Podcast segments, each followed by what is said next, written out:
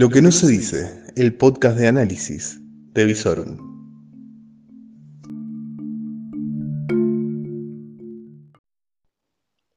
Muy pero muy buenas noches. Esto es lo que tenés que saber antes de terminar el día y para iniciar una jornada que esperemos sea mejor que la de este jueves.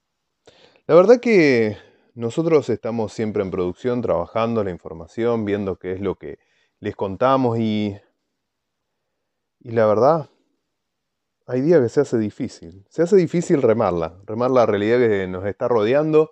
Pero bueno, acabamos. Acabamos con por lo menos noticias no tan malas en cuanto a la cuarentena.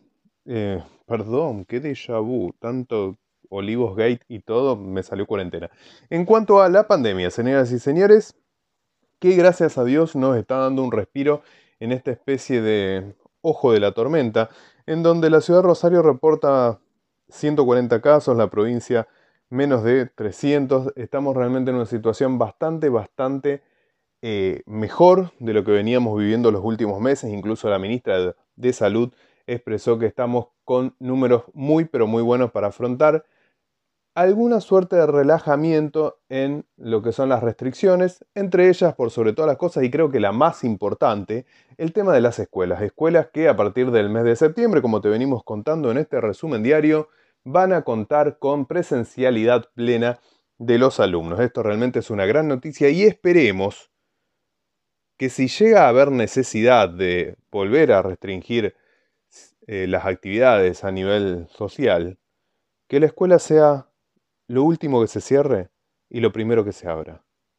Porque ya la educación argentina venía sufriendo y muchísimo antes de esta pandemia, una educación en donde solamente el 50% de los que ingresaban al secundario egresaban y los que egresaban ni siquiera podían eh, comprender un texto simple y escuelas primarias que no logran que pasen a la secundaria más de la mitad de sus alumnos estamos en una situación educativa no grave, gravísima. Todos. Sí, sí, sí. En la escuela de tu pibe también. Más allá de que logre recuperar la presencialidad. Es algo que tenemos que tomar como un compromiso para la pospandemia. Exigir una profunda revisión de la educación, de quiénes educan a los pibes, cuáles son los contenidos, cómo se los evalúa, cómo se los acerca al siglo XXI con una constante presencia de la tecnología en la educación, cómo se renuevan los contenidos, cómo los docentes hacen la transición al siglo XXI o incorporamos nuevos docentes, cómo se forman los docentes, cómo puede ser que para que te liquiden los impuestos, para que te defiendan en un juicio o para que te operen, exijan títulos universitarios de 5, 6, 7 años con posgrado, pero cuando eh, hablamos de quien se pone al frente de un aula, estamos en un nivel de exigencia mucho menor mucho por revisar, señoras y señores, en el tema educativo y esperemos que haya mucho compromiso social para profundizar esta discusión.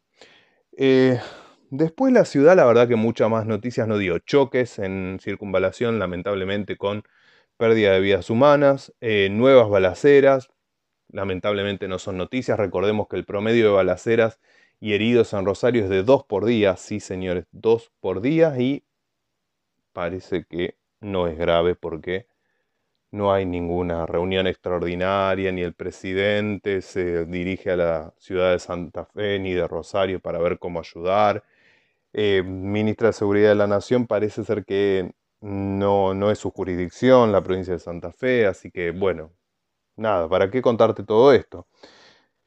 Eh, pero bueno, en el día de hoy el intendente, sí, el intendente Pablo Hapkin, hoy no pintó bicisendas, sino que anunció el lanzamiento del plan Cuidar. Dentro de lo que es todo este plan para volver a Rosario, esto nos eh, aclara de por qué no había pasado nada en su gestión los dos años que pasaron. Parece ser que estuvo fuera de Rosario. Entonces, en este plan de volver a Rosario anunció todo el armado de una red de contención social con una inversión de más de 2 mil millones de pesos, con aportes de nación, provincia, municipio, etc. Bueno, basta. El plan Volver a Rosario dicen que ah, se aportan 6 mil millones de pesos. La realidad es que la mayoría de ese aporte va a ser de provincia y de nación. ¿Por qué? Porque hay que empezar a decirlo. La ciudad de Rosario no tiene presupuesto. No, bueno, si vos me vas a decir que a vos te cobran el TGI, la patente que también le va al municipio, el inmobiliario, el DREI. Bueno, ¿sabes qué es lo que pasa? Hace más de 12 años que el presupuesto de la ciudad de Rosario solo alcanza para pagar sueldos, pagar el papel que se usa en la municipalidad, mantenimiento de algunos edificios y no mucho más. Apenas si tiene capacidad del municipio de hacer algo de escamonda, tapar dos o tres pozos y nada más. ¿Saben por qué? Porque la ciudad de Rosario tomó una decisión, varias administraciones pasadas, que fue la de construir una salud pública muy fuerte una excelente decisión. ¿Saben cuál es el problema? El financiamiento de eso tendría que venir de la provincia y en ningún momento se logró, ni siquiera cuando había sintonía y el mismo partido en la ciudad y en la provincia, nunca se logró que se sancione una ley para que se transfieran automáticamente los fondos a la ciudad de Rosario por los gastos de salud que les corresponde fondear a la provincia. Así estamos con una ciudad con un presupuesto totalmente desequilibrado y totalmente impotente en realizar cosas. Le va a venir muy bien a Pablo Hapkin este tema de la pandemia porque en el 2023 nos dirá, vine a hacer muchas cosas, la pandemia me llevó por delante, a pero Macri, a pero pandemia, Alberto Fernández, Arasa Sarasa y... Bueno, como a nosotros nos gusta decir cosas que no se dicen, nosotros miramos mucho redes sociales. Sí, porque es, la forma de contarle la costilla a los dirigentes políticos. Y si uno se fija en qué está pasando en la presentación de candidaturas en las pasos a lo largo y a lo ancho de la provincia, uno ve un nuevo sello que crece. Y recorridas del intendente de Rosario. Estoy hablando del partido Creo. Sí, sí, sí, recordemos que si bien Pablo Hapkin llega por el Frente Progresista Cívico y Social, o como sea que se llame el Frente Progresista que había armado el socialismo, uno va viendo que hay una profunda inversión, sí, obviamente, de fondos y de tiempo en un armado de una estructura provincial. ¿Será Pablo, como el resto de los dirigentes, uno de esos dirigentes que era diputado pero quería ser concejal, fue concejal, pero quería ser intendente y ahora es intendente porque quiere ser gobernador y lo único que le interesa es correr por la escalerita sin preocuparse si en el camino de su gestión dejó alguna transformación? No sé. Lo dirá el tiempo. Te estamos mirando, Pablo. Porque Rosario necesita un intendente que le importe Rosario. Que le importe quedarse en Rosario, transformar Rosario, reclamar por Rosario. Y bueno, como acá no nos ensañamos con ningún dirigente, bueno, resta cerrar la jornada con, con lo que es la noticia del día, paréntesis, me imagino que habrán visto el video de la, de la maestra doctrinadora.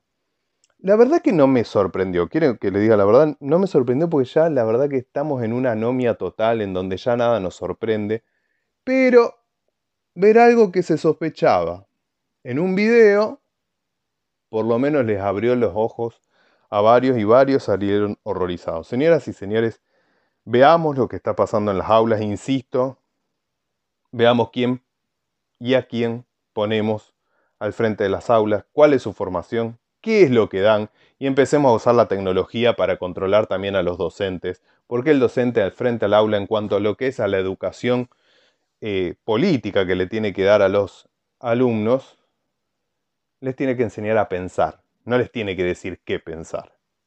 Por lo menos eso me enseñaron a mí en lo que es uno de los mejores colegios secundarios de la ciudad de Rosario, el superior de comercio, obvio, acá en el corazoncito como siempre.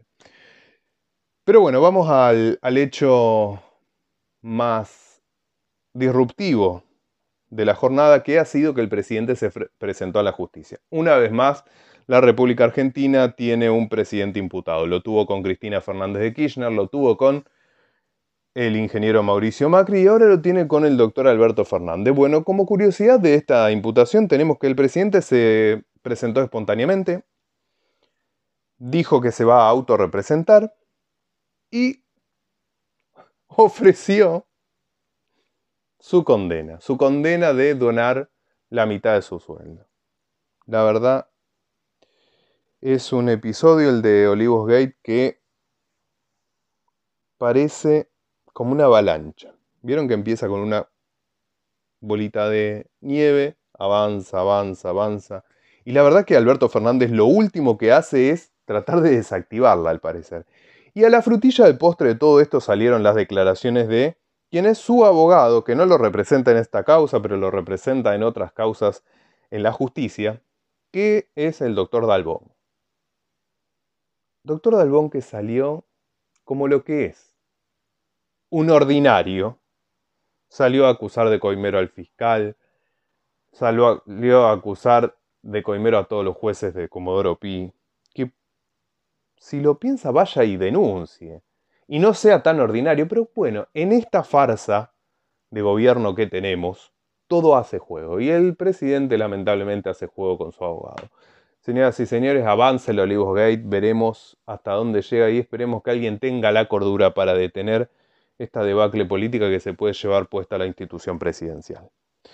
Para finalizar y como noticia de último momento, hemos recibido los reportes de algo muy lamentable que está en este momento eh, todavía desarrollándose la noticia, que es que en la provincia de Corrientes, en pleno cierre de campaña, porque durante el fin de este mes de agosto va a haber elecciones en Corrientes, elecciones provinciales, un candidato, que actualmente es diputado provincial, fue baleado. La verdad que las circunstancias eh, se están investigando, el diputado está grave pero estable, está siendo eh, sometido a una cirugía. Esperemos que salga bien y que se esclarezca por qué fue que el diputado fue abordado de esta manera y fue baleado. Realmente un hecho gravísimo que sigue poniendo dudas y fragilidad a los cimientos de la institucionalidad argentina. Por hoy, esto es todo y creo que ya es demasiado. Señores, el clima mañana va a estar como nos tiene acostumbrado, con un poco de frío a la mañana, solcito a la tarde. Veremos si sobre la semana que viene tenemos la tormenta de Santa Rosa. Pero bueno, hasta acá. Uy, cómo me pasé, menos mal que no quería hablar hoy. Hasta acá lo que tenías que saber para finalizar la jornada y empezar una nueva y ya se siente. Es viernes. Y tu cuerpo lo sabe.